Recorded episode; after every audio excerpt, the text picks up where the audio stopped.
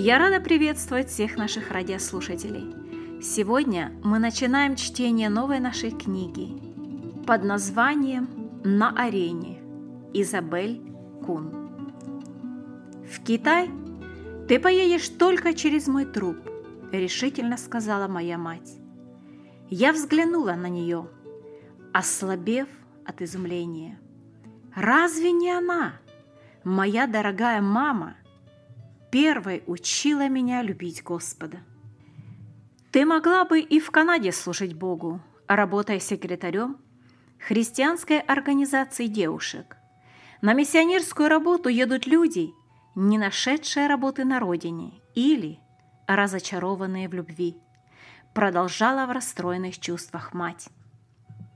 Такого мнения о признании к миссионерской деятельности я не слышала. Неужели это правда? Я только что вернулась с десятидневной конференции в Сосновом Бару. Джош Фразер, миссионер в Китае, рассказывал нам, как он проповедовал Евангелие племени Лису, живущему на китайско бирманской границе. Тогда я еще ничего не знала о личной жизни мистера Фразера и о его блестящей карьере при Лондонском университете. Но у меня не было сомнений в том, что миссионером он стал не по этим двум причинам. Если моя жизнь когда-нибудь также будет свидетельством о Христе, как жизнь мистера Фразера – Тогда пусть люди приписывают мне все, что угодно. Разочарование в любви или отсутствие работы на родине – это для меня не имеет никакого значения. Позже я узнала, сколько образованнейших и стойких вере людей считали Франзера одним из самых выдающихся миссионеров.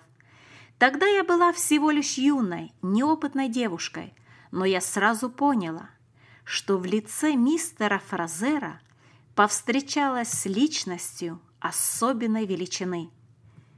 Тогда же я познакомилась с Дороти Бидлайк, тоже участницей конференции в Сосновом Бару, готовящейся к своей первой миссионерской поездке.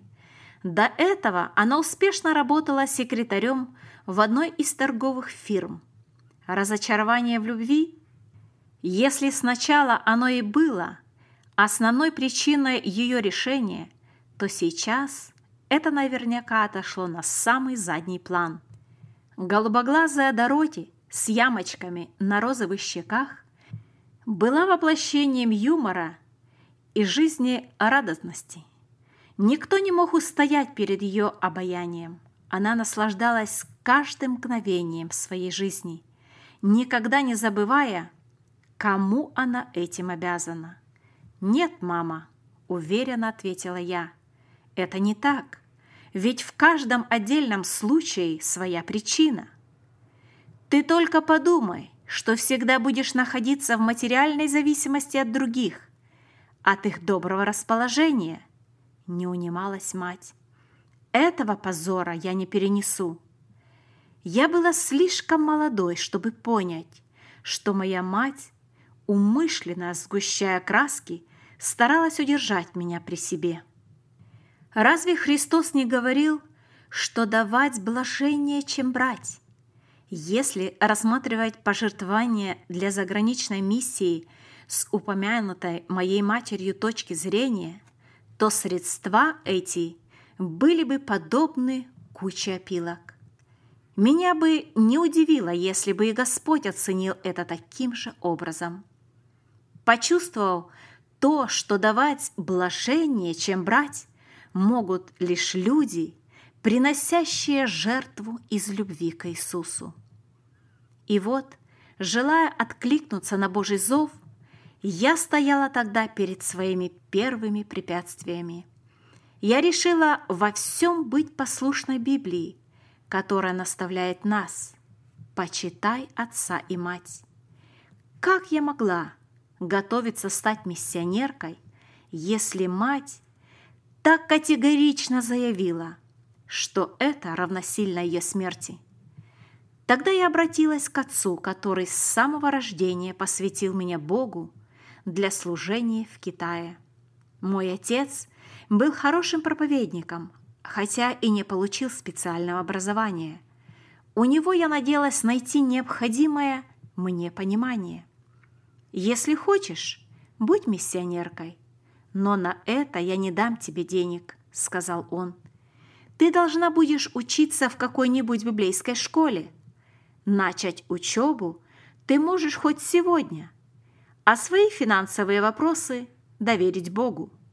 Думаю, тебе лучше учиться в Америке, а не в Китае. Если Бог тебя посылает, то Он и без моего содействия позаботится о тебе. От меня, моя дорогая, ничего не жди. Я не дам тебе ни цента.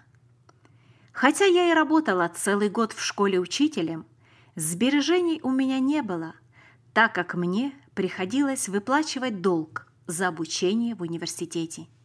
Теперь я была записана на вечерние курсы Ванкуверской библейской школы, что было первым шагом в достижению моей цели. Я знала, что пройдут годы, пока я после вечерних курсов смогу сдать экзамен. На мое юношеское нетерпение стремилось форсировать события, чтобы скорее выехать в Китай. И Бог чудным образом убрал с моего пути финансовые препятствия. Во время конференции в Сосновом Бару я посвятила себя Богу для служения в зарубежной миссии. После этого я записалась на вечерние курсы библейской школы, принеся в молитве все свои затруднения. Без денег мне бы не удалось за короткий срок закончить библейскую школу. Мои родители переехали в Викторию, а я работала учителем в Ванкувере. Здесь у меня среди молодых людей вообще не было друзей. Единственным человеком, которого я могла просить молиться со мной, была старая миссионерка. Она приходила ко мне раз в неделю, молилась со мной, ободряла меня и убеждала преданно следовать за Христом – Назовем ее мисс Ф. Весной в Ванкувер приехала кандидатка китайской миссии Марьери Харрисон. Очень способная девушка. Долгие годы Марьери мечтала о том дне, когда сможет выехать в Китай. Она сама заработала деньги на свое содержание и поездку. Но врач дал заключение – что ее слабое здоровье не позволяет ей вести труд. Мирьери, как истинная последовательница Христа, мужественно перенесла этот удар. В своей комнате она склонилась на колени, объявив свою готовность и впредь, отвергнув себя, идти за Христом, которого она любила и которому служила. «Дорогой Господь», — молилась она, — «я теперь не имею права употребить эти деньги для себя.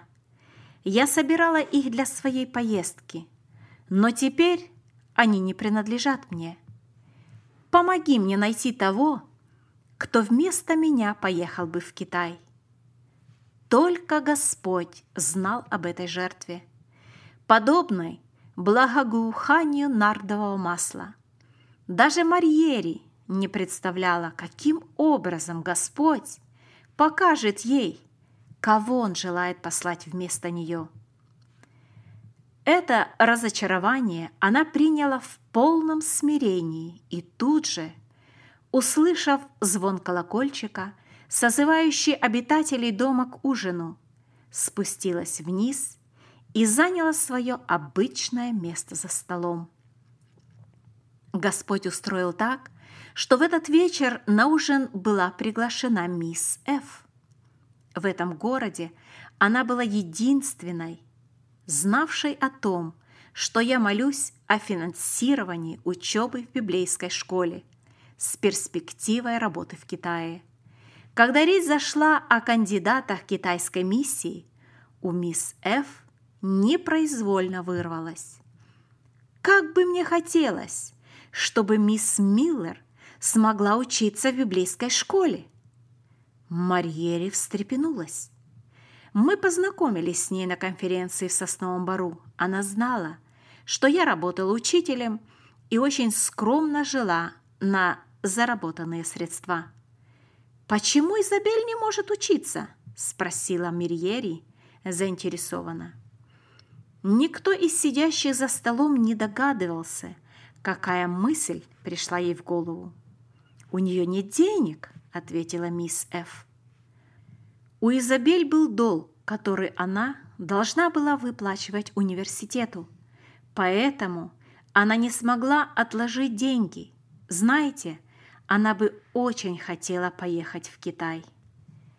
Марьери ничего не ответила. Она относилась к тем людям, у которых правая рука не знает, что делает левая. Сразу после ужина она мне позвонила. Я очень обрадовалась, так как даже не знала, что она находилась в городе. Радуясь возможности встретиться с подругой-ровесницей, я спешила в дом миссии. При встрече мы обнялись, потом сидели в ее комнате, и она рассказала мне, что произошло в тот день. Как? Миссия отклонила кандидатуру Марьери Харрисон? В порыве юношеского негодования я была глубоко возмущена и оскорблена таким несправедливым решением. Я хотела немедленно что-то предпринять, спорить, доказывать, протестовать. Но Марьери только улыбалась. Потом она рассказала мне о своей молитве, о мисс Ф. и добавила. «Теперь я чувствую, Изабель, что Господь мне показал, что ты тот человек, кого я должна послать вместо себя. А так как для тебя путь еще не закрыт, Пусть мои деньги пойдут на твое обучение в библейской школе, если ты, конечно, согласна. Она продолжала. Моих денег не хватит, чтобы обеспечить тебя на все время обучения. Но я бы хотела, чтобы ты училась в Чикаго, в библейском институте имени Муди. Я могу оплатить тебе дорогу в один конец и один год обучения – но моих средств не хватит на обратную дорогу. Мелкие расходы, одежду и другое. Положись в этом на Господа. Теперь ситуация не казалась мне такой безвыходной. Если Господь помог мне таким чудесным образом на первом этапе, то и в остальном я могла полностью положиться на Него.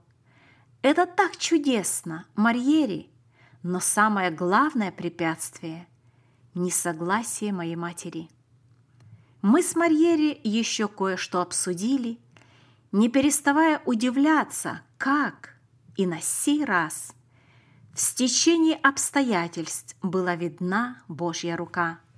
Марьери закончила библейский институт в Лос-Анджелесе, однако для меня избрала институт имени Муди – Сама я никогда не, не приняла такого решения. Живя в Канаде, я даже не остановила бы свой выбор на Библейском институте в Торонто.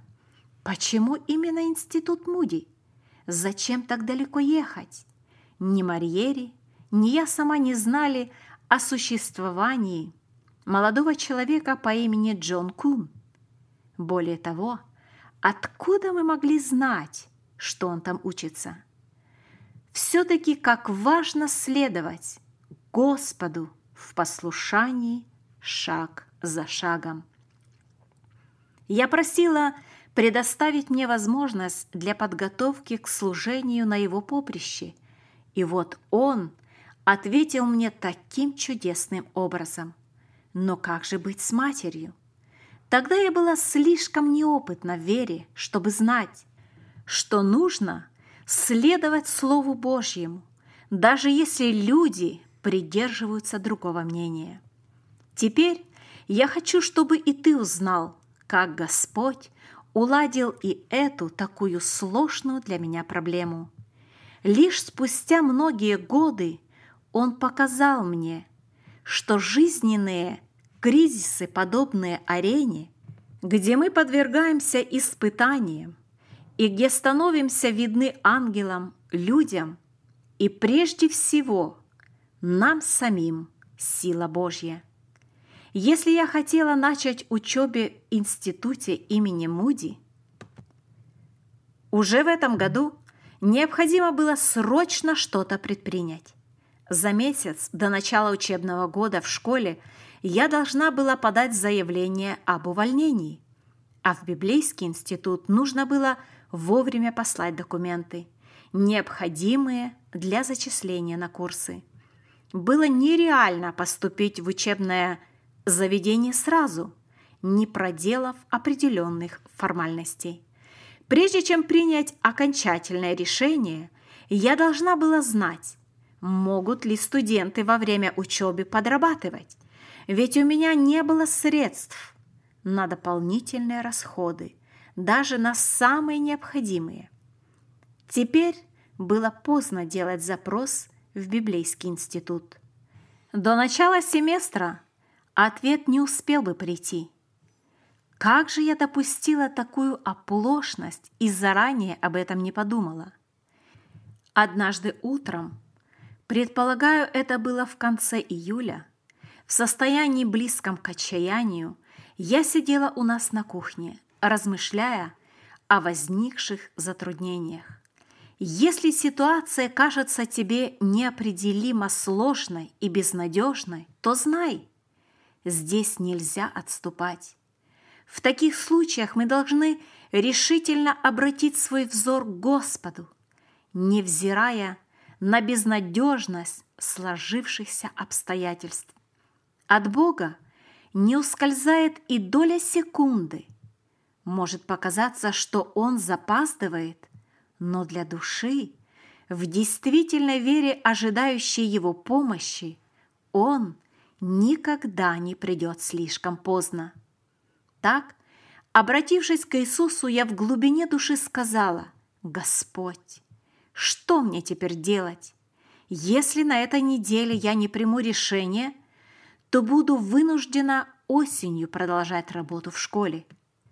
И вдруг я отчетливо услышала ответ, как будто это было сказано вслух.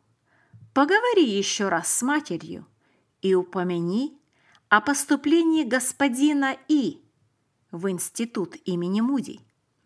Стоило мне только заговорить с матерью об институте, разговор неизменно кончался приступом истерики, плача. Она ложилась в кровать и объявляла себя больной. Теперь я должна кое-что сказать об упомянутом господине И. Одной из сильных слабостей моей матери было ее желание видеть меня замужем за достойным человеком. Недавно один молодой мужчина, отвечающий всем ее требованиям, попросил моей руки. Он блестяще закончил университет, был верующим, чувствовал себя призванным служить Господу и был из порядочной семьи. Я уважала господина И, и отдавала должное его достоинствам, но не любила его. Его предложение было слишком неожиданным, и я не сказала ему решительного «нет». «Ты слишком сентиментальна», — объяснила мать. Уважение – лучшая основа супружества. Ее советы меня раздражали, и я вообще старалась не упоминать о господине И. Несколько дней назад я узнала, что господин И хочет в этом году начать учиться в Библейском институте имени Муди.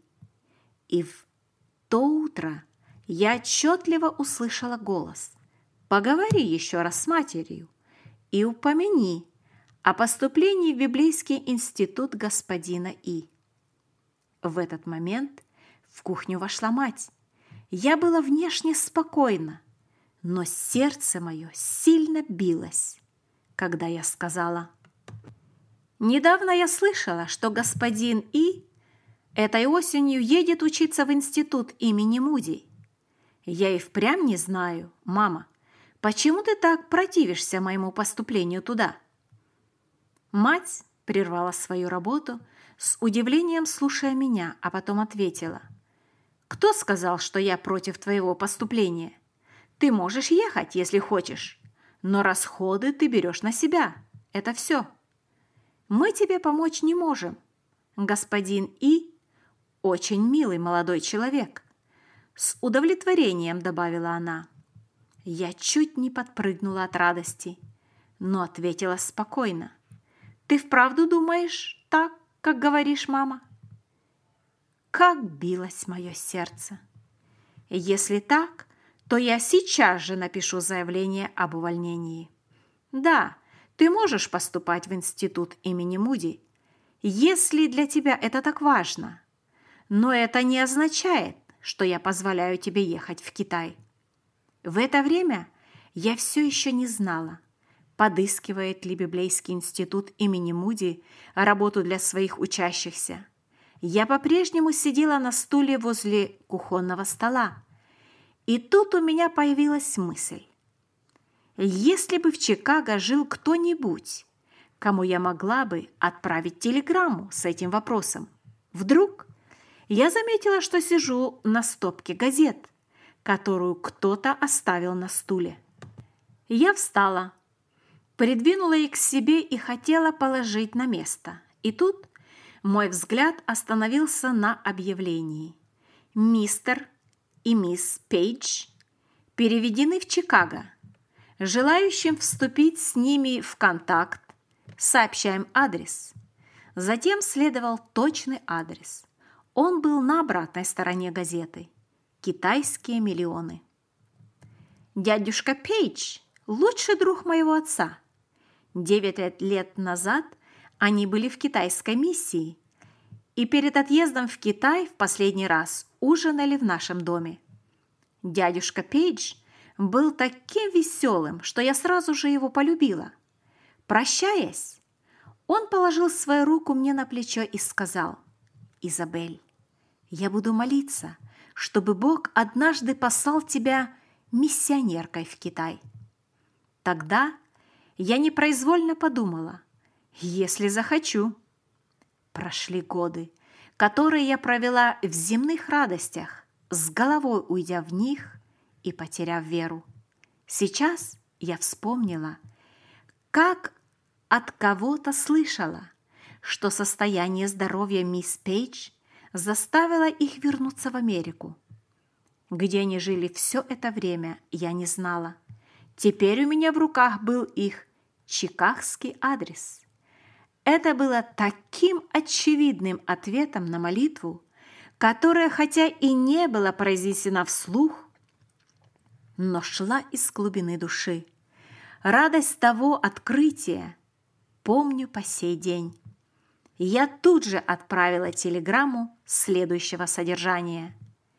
Можно ли во время учебы в Библейском институте подрабатывать?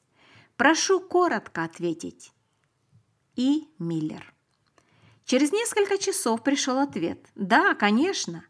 При институте организовано бюро, посредничающее в поисках подходящего места.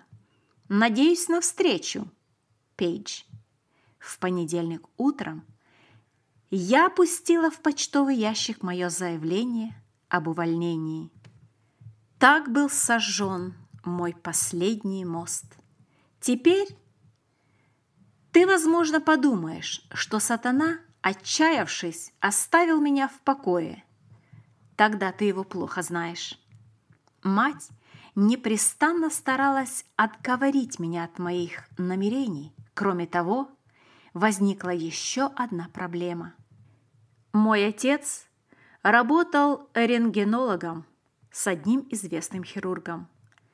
Их большая совместная амбулатория вызвала зависть у одного молодого врача, работающего в том же здании. Он нанял двух лжесвидетелей, которые подали жалобу на моего отца, обвинив его в частном обслуживании пациентов. Проступок подобного рода был уголовно наказуем. Провинившегося грозило тюремное заключение или большой денежный штраф. Когда отец сделал рентгенологическое обследование тех двух пациентов, он находился с ними наедине, а теперь они давали на него ложные показания. Обвинение было очень ловко составлено. Разбирательство дела, как назло, было назначено на утро моего отъезда в Чикаго. В те же дни мы получили известие, что все сбережения отца, вложенные в два горно разрабатывающих предприятия, потеряны. Брат, только что вернувшийся со службы в армии, не мог устроиться на работу. Если суд признает отца виновным, то я остаюсь единственной кормилицей в семье. Это было еще одним моим переживанием на арене препятствий. Но общение с Господом день за днем давало мне необходимую силу. Для меня это было серьезным испытанием веры. Марьери уже прислала мне билет. Оставалось заплатить налог, а денег, чтобы закупить продукты, на трехнедельную поездку практически не было. «Ну, — подумала я, — если Моисей постился сорок дней, то я тоже смогу две ночи и три дня прожить без еды. Тогда я не знала, что при поступлении в институт деньги за первый месяц надо было вносить заранее. Но я была детем Всевышнего. Первая поддержка пришла с совершенно неожиданной стороны. Я спускалась в порт, чтобы проститься с Фразером перед его отплытием в Китай.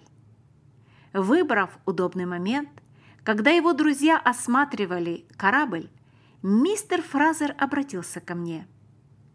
Я вел отдельно два счета. Один принадлежит мне лично, на другой поступали пожертвования на дело Господне. Второй я хочу закрыть, прежде чем уехать из Америки, но вижу, что немного денег остается. Ты едешь учиться в институт имени Муди – может, они тебе пригодятся». Узнав в этом руку Господню, я ответила, «Благодарю вас, мне они пригодятся». Начался последний, полный томительного ожидания день. Мой корабль должен был отплыть после обеда в половине третьего, а на утро было назначено заседание суда по делу моего отца. В половине Одиннадцатого зазвонил телефон, и я услышала голос отца. «Хвала Господу! Полное оправдание!» Так Господь ответил на мою веру. После обеда я села на корабль, чтобы отправиться в Сиэтл.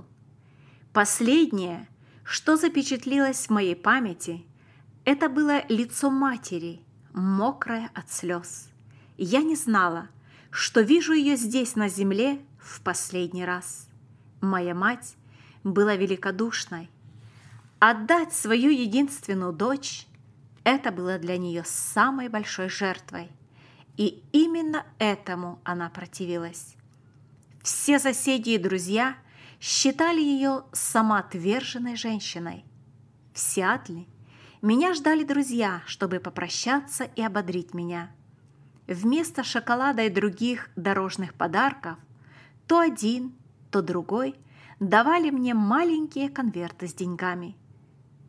В поездке я знакомилась с содержимым конвертов, и оказалось, что у меня теперь хватило денег не только на дорогу, но и на то, чтобы внести нужную сумму на содержание за первый месяц.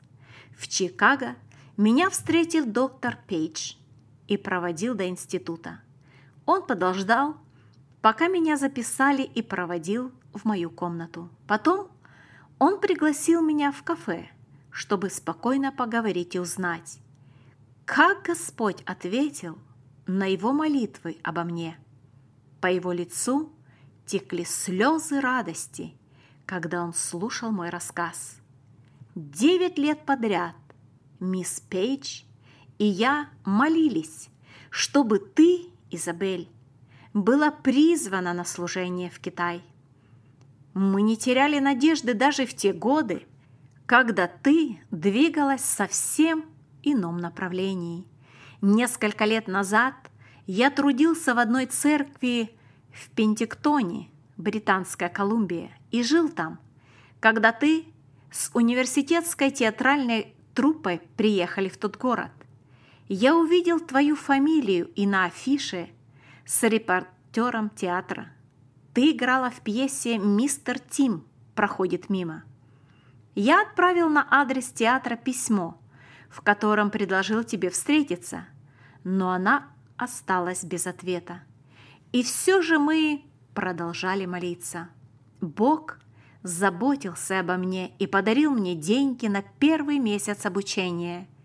Но для меня было большой неожиданностью институтское постановление, запрещающее студентам подрабатывать во время первого семестра. В это время мне нужно было бы позаботиться о теплой одежде, но теперь это стало невозможным. Следуя принципу Гудзона Тейлора, я никому не рассказала об этом и только молилась о помощи. Когда доктор Пейдж поинтересовался конкретным институтским распорядком, я ответила, «Нам не разрешено подрабатывать в первом семестре. Мне сказали, что это расположение касается всех без исключения. Теперь я не знаю, как мне быть. На что он только заметил, мы можем об этом молиться. Потом этой темы мы больше не касались. Через два дня он снова пришел. «Надевай пальто, Изабель. Я получил разрешение от администрации сопровождать тебя. Я бы хотел тебе кое-кому представить». Радуясь возможности свободно пройтись, я быстро собралась. Мы миновали блок домов и, свернув за угол, подошли к зданию банка. Он провел меня в кабинет директора и, обратившись к персоналу, сказал, «Я хочу представить вам мисс Изабелл Миллер, а вот 100 долларов для открытия счета на ее имя». Какой неожиданностью это было для меня! Дядюшка Пейдж улыбался. Я пыталась протестовать. Тогда он серьезным видом ответил. В свое время твой отец подарил мне и моим близким эту сумму, даже еще больше. Прими это в знак благодарности. Я знала, что отец помог им, поэтому спокойно приняла этот подарок. Но позже я удивлялась, как бедный миссионер мог вдруг подарить 100 долларов. Спустя 20 лет, во время отпуска в родных краях, я встретила доктора Пейджа и решилась спросить его об этом. После двух десятилетий миссионерской деятельности я лучше понимал, что тот дар был действительно – большой жертвой с его стороны. Я напомнила ему об этом и спросила, как ему тогда пришла мысль подарить мне так много денег. Может, он получил наследство? Он смеялся так, что на глазах выступили слезы. «Нет, Изабель», — ответил он, вытирая глаза, — «никто нам ничего не завещал. Мы просто сняли наши сбережения со счета, и это все. У нас было больше опыта, жизни в вере, поэтому нам было легче во всем довериться Господу. Так устранялось одно препятствие за другим, благодаря жертвенности детей Божьих.